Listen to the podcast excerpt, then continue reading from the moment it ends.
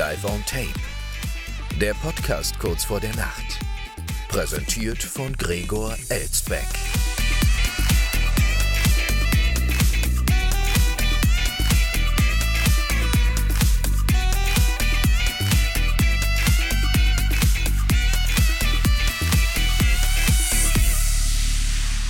Schon wieder 23 Uhr, meine Damen und Herren, und damit herzlich willkommen zum 97. Mal, wie immer live aufgezeichnet aus einer noblen Wiesbadener Altbauvilla.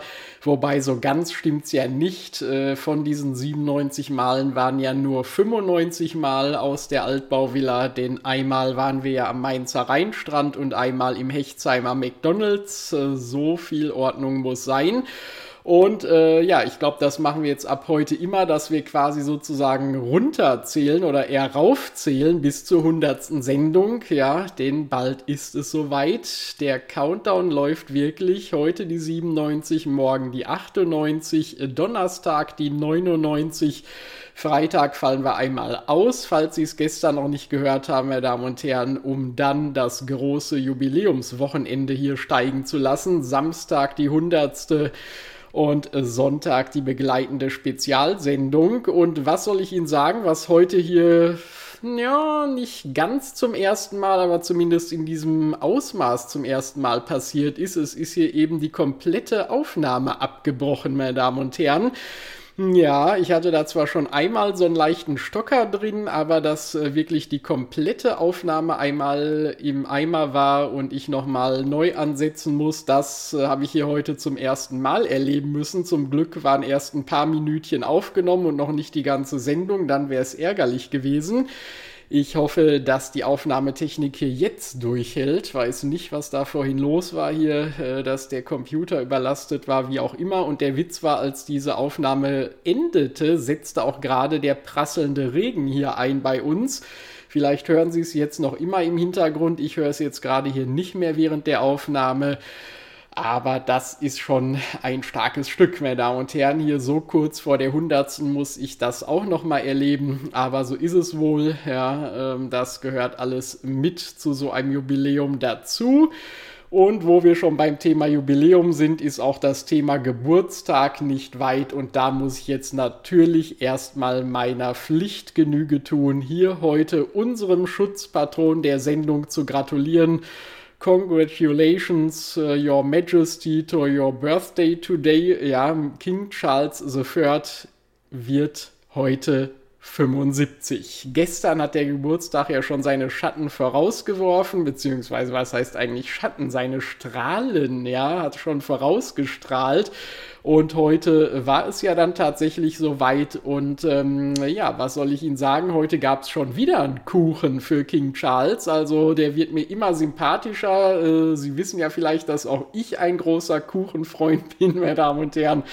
Und was wir jetzt alles schon so rund um Charles äh, zum Thema Kuchen gehört haben, ja, das nimmt ja langsam Ausmaße an, wie ich sie sonst nur von mir selbst kenne. Erst wurde er selber als Kuchen designt, dann hat er gestern seine dreistöckige Geburtstags Weihnachtstorte erhalten. Und heute hat er nochmal wieder einen Geburtstagskuchen mit 75 Kerzen erhalten. Also Kuchen, wohin man guckt. Ich hoffe, der isst das nicht alles, sonst wird er im Alter doch noch rundlich. Und bislang hat er ja so von der Figur her noch ganz gut durchgehalten. Äh, ja, und dann äh, gab es natürlich heute noch Kanonensalut, wie sich das gehört. Äh, die britische Nation feiert ihren Monarchen mit öffentlichen Glückwunschbekundungen und Kanonensalut haben die Briten äh, den 75. Geburtstag von King Charles begangen. Im Londoner Green Park wurden zu Ehren des Königs 41 Kanonenschüsse am Mittag abgefeuert. Weiteren Kanonsalut gab es am Nachmittag am Tower. Charles älterer Sohn Prinz William und seine Frau Kate gratulierten mit einem Post auf X, ehemals Twitter, und posteten mehrere Fotos, die beispielsweise Charles und William beim Skiurlaub in den Bergen zeigten. Das ist das, woran Väter zu ihren runden Geburtstagen am liebsten erinnert werden, wie sie mal mit den kleinen Blagen damals beim Skiurlaub waren. Auf einem anderen Bild waren William und Kate zusammen mit ihren Kindern und dem Königspaar auf dem Balkon des Buckingham Palace zu sehen. Dazu schrieben sie, wir wünschen seiner Majestät dem König einen sehr schönen 75. Geburtstag. Ja, das ist auch wunderbar formuliert, so unbeteiligt irgendwie. Ja, im Grunde haben wir ja nichts mit dem zu tun, aber zum Geburtstag gratulieren tun wir trotzdem mal. Aus Palastkreisen hieß es, Charles werde seinen Geburtstag im kleinen Kreis mit Familie und Freunden feiern. Sein jüngerer Sohn Prinz Harry reiste dafür Berichten zufolge jedoch nicht aus den USA an. Laut einem BBC-Bericht wollte er seinem Vater aber am Telefon gratulieren. Der Monarch und seine Frau Queen Camilla besuchten aber am Dienstag auch ein Tafelprojekt, das Charles anlässlich seiner Krönung ins Leben gerufen hatte. Und dabei ging es nicht darum, dass die britischen Schulen mit besseren Tafeln ausgestattet werden, sondern tatsächlich mit der Lebensmittelversorgung der Armen und Bedürftigen. So, also, das doch mal ein schöner 75. Geburtstag, meine Damen und Herren. Und wir bleiben für unsere erste richtige Meldung des heutigen Tages auch gleich äh, in Großbritannien. Denn in wenigen Tagen, am kommenden Sonntag, startet beim britischen Privatsender ITV die nächste Staffel von I'm a Celebrity, Get Me Out of Here. Viele von Ihnen werden das in Deutschland als Dschungelcamp kennen, meine Damen und Herren. Ich bin ein Star, holt mich hier raus kommt ja ursprünglich aus England und da gibt es jetzt wieder eine neue Staffel von der Originalversion und die Verantwortlichen des Senders hoffen wohl vor allem zu Beginn auf viel Aufmerksamkeit, denn das nun bestätigte Teilnehmerfeld hat es in sich, allen voran die Tatsache, dass man Ex-Politiker Nigel Farage für eine Teilnahme bewegen konnte, sorgt aktuell für viele Schlagzeilen. Farage ist einer der bekanntesten und gleichzeitig umstrittensten Politiker des Landes. Als Vorsitzender der UKIP-Partei galt er lange als Vorkämpfer des Brexit. Erst vor wenigen Monaten räumte er jedoch ein, dass der Austritt Großbritanniens aus der EU nicht den erhofften Erfolg gehabt habe. Aber den Erfolg scheint er sich ja jetzt von seiner Dschungelcamp-Teilnahme zu erhoffen, wie es scheint. Wie viel Geld Farage genau für die Teilnahme an der Show erhält, ist unklar. Diverse britische Medien berichten aber davon, dass es mehr als eine Million Pfund sein sollen. Laut der Daily Mail sind es 1,5 Millionen. Aus der aktiven Politik hat sich Farage mittlerweile weitestgehend zurückgezogen. Er ist aber noch regelmäßig beim rechten News-Sender GB News zu sehen. Nach eigenen Angaben sei er schon mehrmals von den Machern angefragt worden, doch bislang lehnte Farage die Teilnahme am Dschungelcamp, äh, Dschungelcamp stets mit der Begründung ab, das Format sei demütigend. Ja, das kann man auch über die damalige Brexit-Abstimmung sagen, meine Damen und Herren, wo kaum irgendwelche jungen Leute teilgenommen haben und die Älteren über das Schicksal der Republik entschieden haben, die wenigen Älteren.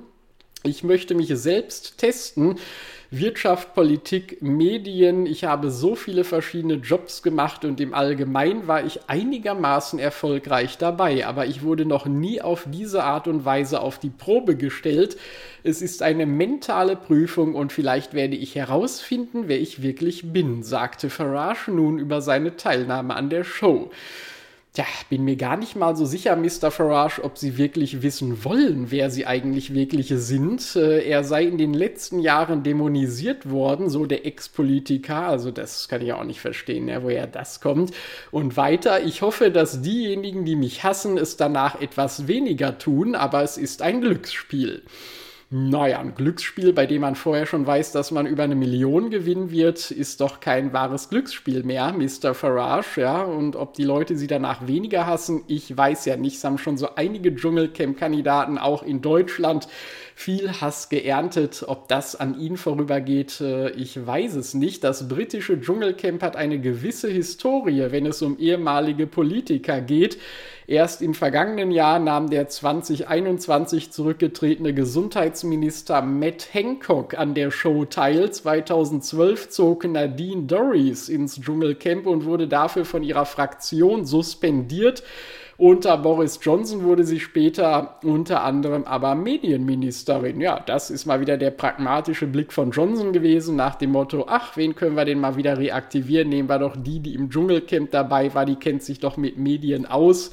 machen wir die direkt zur Medienministerin. Apropos Johnson, dessen Vater Stanley nahm auch mal an dem Format teil, nämlich im Jahr 2017. Hm. Mal gucken, wann der Sohn dann an der Reihe ist. In diesem Jahr wird Nigel Farage das Camp in Australien mit neun anderen mehr oder weniger bekannten Persönlichkeiten teilen. Das ist also in England genauso wie hier in Deutschland, dass man die ansonsten mittlerweile kaum mehr kennt, wenn nicht ein so ein wirklicher Star dabei ist. Mit dabei ist auch Jamie Lynn Spears, Schauspielerin, Sängerin und Schwester von US-Popstar Britney Spears. Mit dabei sind darüber hinaus noch diverse Schauspieler, eine Restaurantkritikerin, eine YouTuberin und eine Moderatorin der ITV-Sendung This Morning. Hm, ja, dann äh, good luck, Mr. Farage, viel Spaß, mal sehen was aus dieser Teilnahme wird. Vielleicht können wir das ja auch mal wieder, wie so vieles, ein wenig im Auge behalten, meine Damen und Herren. Und äh, wenn Sie ein gutes äh, Teleskop haben, dann können Sie auch noch was anderes im Auge behalten, nämlich schwebende Werkzeuge im Weltall. Ja, das konnten wir nämlich heute auch lesen. Werkzeuge kreisen im Erdorbit. Astronautinnen verlieren Tasche im All. Wer schwebende Werkzeuge sehen will, sollte demnächst mal mit dem Fernglas in den Nachthimmel schauen. Eine Tasche mit Instrumenten umkreist momentan die Erde und ist Experten zufolge hell genug, um sie von der Erde aus erkennen zu können. Die Ausnahmeerscheinung im All geht zurück auf einen Außeneinsatz der Astronautinnen Jasmin äh, Mokbeli und Laurel O'Hara an der internationalen Raumstation ISS am 1. November ja, was ist denn da genau passiert und wie soll man eigentlich äh, so ein Himmelskörper, äh, das heißt Himmelskörper ist es ja eigentlich gar nicht, aber so ein Gegenstand, der da rumkreist im Weltraum mit einem normalen Fernglas erkennen können? wie es hier in der Meldung heißt. Das wundert mich ja dann doch etwas. Also ein Teleskop zumindest, liebe DPA, die ihr das hier geschrieben habt, sollte man den Lesern dann doch empfehlen, würde ich mal sagen. Aber wie ist es jetzt dazu gekommen? Bei der fast siebenstündigen Arbeit, unter anderem an den Sonnensegeln der ISS, ging eine Werkzeugtasche versehentlich verloren, wie die US-Raumfahrtagentur NASA schrieb. Für den Rest des Weltraumspaziergangs wurden die Werkzeuge nicht benötigt. Mission Control analysierte die Flugbahn der Tasche und stellte fest, dass das Risiko eines erneuten Kontakts mit der Station gering ist. Die NASA überließ die Tasche damit dem Weltall. Was soll man da sagen? Arme Werkzeugtasche, dass du da jetzt äh, seelenlos und herrenlos im All herumkreist? Oder soll man das Weltall beglückwünschen zum Gewinn dieser Werkzeugtasche? Hm, weiß ich noch nicht, warum man das so sehen soll. Space Nerds wie die Betreiber der Seite earthsky.org machten wenig später darauf aufmerksam, dass man das Objekt mit einem Fernglas sehen kann. Offenbar wirklich, sofern man weiß, wo sich die ISS gerade befindet. Die Tasche umkreise die Erde nämlich wenige Minuten vor der Raumstation und verliere 400 Kilometer über der Erde langsam aber stetig an Höhe. Schließlich, so die Prognose, werde sie in die Erdatmosphäre abstürzen und dabei verglühen. Das ist aber schade um das Werkzeug, oder? Gucken Sie mal nach, ob Sie noch alles zu Hause haben, meine Damen und Herren, sonst können Sie mal versuchen, die Tasche vor dem Verglühen abzufangen wenn sie noch ein paar Hammer oder Schraubschlüssel oder sonst was brauchen. Die NASA-Werkzeuge sind nicht die einzigen von Menschen hinterlassenen Objekte im Erdorbit. Die Europäische Raumfahrtagentur ESA geht von über 36.000 Gegenständen mit einer Größe von über 10 Zentimetern aus. Viele der Objekte stammen von früheren Missionen und sind Teile von Raketen oder Satelliten. Und auch eine andere Werkzeugtasche ging schon verloren. In 2008 schwebte ein Beutel bei einem ISS-Außeneinsatz davon, der unter anderem Pressen und Schaber enthielt. Ja, wem ist dieser Beutel wohl in die Arme geschwebt? Vielleicht den Marsmenschen, ja, die das jetzt als Teigschaber benutzen oder so, also, oder als Drucker pressen, ja, die wollen sowas ja vielleicht auch mal probieren und sind dann ganz froh drum. Ich weiß es nicht. Äh, ja, aber gucken Sie dann mal in den Himmel, meine Damen und Herren, mit Ihrem kleinen äh, Spekuliereisen hier, ob Sie da dieses äh, Werkzeugset sehen. Also diese Tasche würde ich aber echt mal gerne sehen, wie die so aussieht. es wird ja nicht äh, so eine kofferartige Werkzeugtasche sein, wie Papa sie im Keller stehen hat, ja, mit NASA-Werkzeugen, das muss ja wohl schon ein bisschen anders aussehen. Mal sehen, ob man das am Himmel findet. Äh, so, und was man auf jeden Fall nicht mehr findet, ist ein Weihnachtsgeschäft in Hamburg. Äh, was es damit auf sich hat, gleich. Zuvor erstmal ein Schlückchen frisch gezapfte koffeinhaltige Apfelschorle zum Wohl.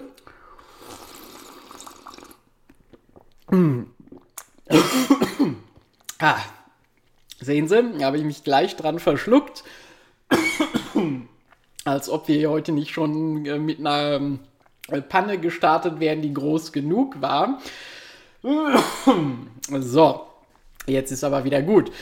Äh, gestern, wenn Sie sich erinnern, hatten wir über das ähm, Restaurant Falco äh, berichtet, das demnächst geschlossen wird in Leipzig und jetzt wird ein Weihnachtsgeschäft in Hamburg geschlossen, das große Tradition hat ähm, und das heißt Hüsch, Wohnen und Weihnachten. Ja, auch ein schöner Name für ein Geschäft, das es ganzjährig gibt. Äh, Wohnen und Weihnachten. Ja, also vielleicht sollte man im Sommer den Namen mal streichen, den zweiten Teil des Namens mal streichen, wie auch immer. Auf jeden Fall lesen wir hier, Traditionsladen für Weihnachtsdeko schließt nach 50 Jahren. Hm, das ist ja gleich nochmal aufstoßen hier. Weihnachten ist für viele Menschen die schönste Zeit des Jahres. Also das behaupte nicht ich, das steht hier direkt zu Beginn dieser Meldung, meine Damen und Herren. Also ich bin kein großer Weihnachtsfan, kann ich Ihnen direkt vorweg sagen, um das Geheimnis auch schon mal zu lüften. Auch für eine Hamburgerin war es das über viele Jahre. Nun aber gibt sie einen besonderen Laden auf, den sie von ihrer Mutter geerbt hat. Nach einem halben Jahrhundert wird ein Hamburger Traditionsgeschäft für Weihnachtsartikel zum Jahresende seine Türen schließen. Die Inhaberin Julia Hüsch will sich beruflich verändern und sieht auch wirtschaftliche Gründe für ihren Entschluss, erzählt sie dem Hamburger Abendblatt. Die 54-Jährige übernahm den Laden vor 30 Jahren von ihrer Mutter Gerda, die ihn 1972 gegründet hatte. Seit zehn Jahren befindet sich der Laden von Julia Hüsch am Munzburger Damm im Hamburger Stadtteil Uhlenhorst. Von Oktober bis Januar gibt es dort Weihnachtsdekorationen, im restlichen Jahr andere Wohnaccessoires zu kaufen. Hüsch hat Grafik und Gestaltung studiert und eine Ausbildung als Fremdsprachenkorrespondentin gemacht. Ich habe gemerkt, ich möchte noch einmal etwas anderes machen, sagt die Unternehmerin dem Hamburger Abendblatt. Also das kann ich gut verstehen, wenn man so ein Weihnachts- und Dekorationsgeschäft hat, dass man das nicht ein Leben lang bis zur Rente machen will ist irgendwo nachvollziehbar, wobei ich hätte jetzt an ihrer Stelle mal eher versucht, auf äh, Wangerooge äh, Lokführerin zu werden, ja, oder wo das da war. Das hatten wir gestern in der Sendung, wo noch ein Lokführer gesucht wird. Auf welcher ostfriesischen Insel? Äh, die Einkaufspreise seien dieses Jahr um 15% gestiegen, aber es sei schwer, dies den Kunden zu erklären, begründet Hüsch ihre Entscheidung. Na gut, das ist ja auch in anderen Handelsbranchen so, Frau Hüsch das wäre jetzt noch kein originärer Grund gewesen, ihren Weihnachtsladen zu schließen. Äh, sie sagt weiter, es ist das Lebenswerk von meiner Mutter und auch von mir, aber es ist die Zeit gekommen.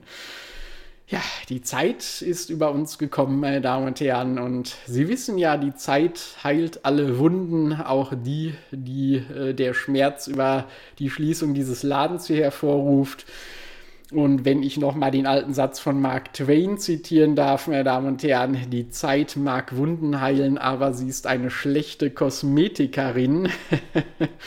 ja, solche Sätze kann man ruhig kurz vor der hundertsten Sendung auch mal zitieren. Das heißt übrigens auf Hochdeutsch übersetzt so viel wie, ähm, äh, um das Make-up, das wir brauchen, um die Narben zu überdecken, die von den Wunden überbleiben, müssen wir uns schon selbst kümmern. Das übernimmt die Zeit nun mal nicht.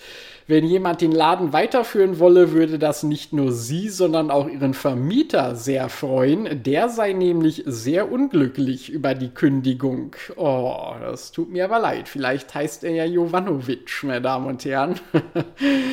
Und sie heißt in Wahrheit nicht Hüsch, sondern Hirschhorn. Nein, äh, das weiß ich jetzt nicht. Auch ihre 15 Jahre alte Tochter habe keine Ambition, den Laden zu übernehmen. Ja, sowas aber auch. Ja, mit 15 Jahren noch nicht so weit, so eine weitreichende Entscheidung zu treffen. Was ist das denn für ein Kind?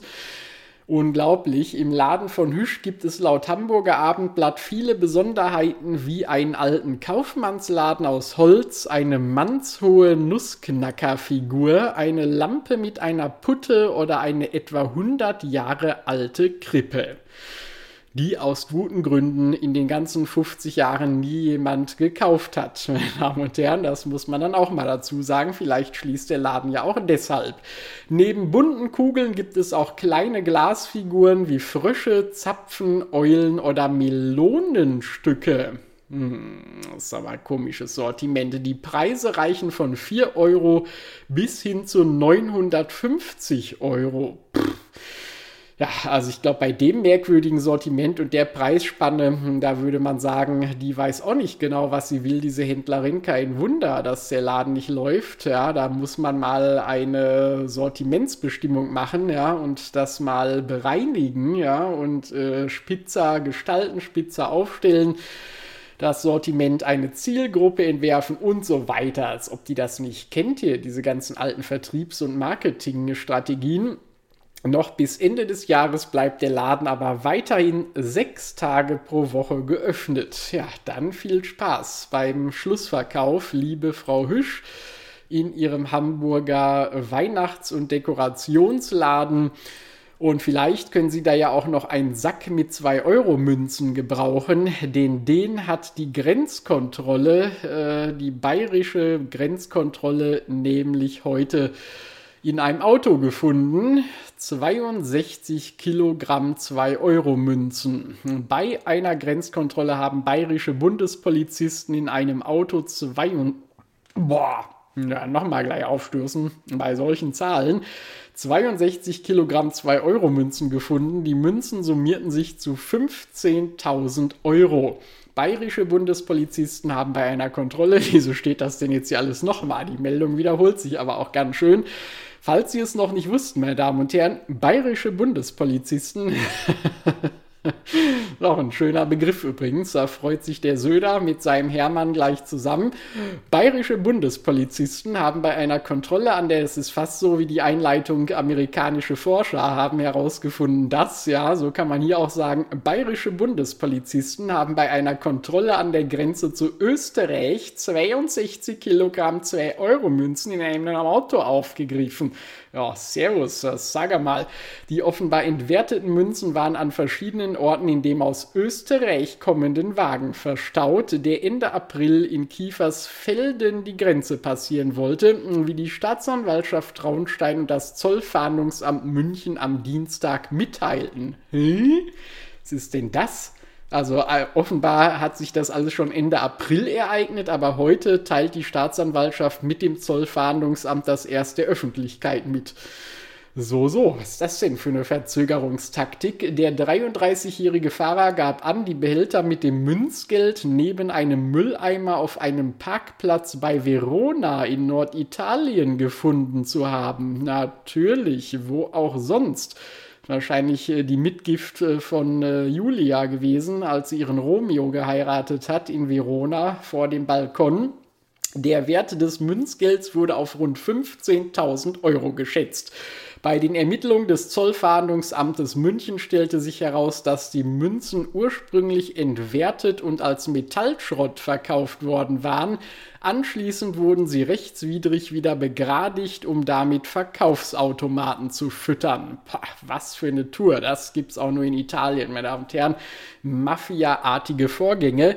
Der Fahrer des Wagens wurde Ende August vom Amtsgericht Rosenheim wegen Geldfälschung zu einer Freiheitsstrafe von zwei Jahren verurteilt, deren Vollstreckung zur Bewährung ausgesetzt wurde. Das Urteil ist mittlerweile rechtskräftig und deshalb durfte es jetzt auch veröffentlicht werden, oder was? Also selbst das Gericht hat bis hierhin geschwiegen. Die Tausenden von Münzen wurden im Oktober bei der Bundesbank entwertet. Und nicht mal die hat bis heute was gesagt. Der restliche Metallschrott wurde weiterverkauft. Der Erlös floss wohin? Natürlich in die Staatskasse. Und wahrscheinlich auch noch in die bayerische. Naja, also, äh, so viele 2-Euro-Münzen, meine Damen und Herren, das ist schon ein ganz schön schweres Stück, muss man mal sagen, nicht nur ein starkes. Ja, so viel dann also auch für heute, meine Damen und Herren, von unserer 97. Sendung. Äh, noch drei to go, meine Damen und Herren, beziehungsweise eigentlich nur noch zwei. Dann ist es soweit.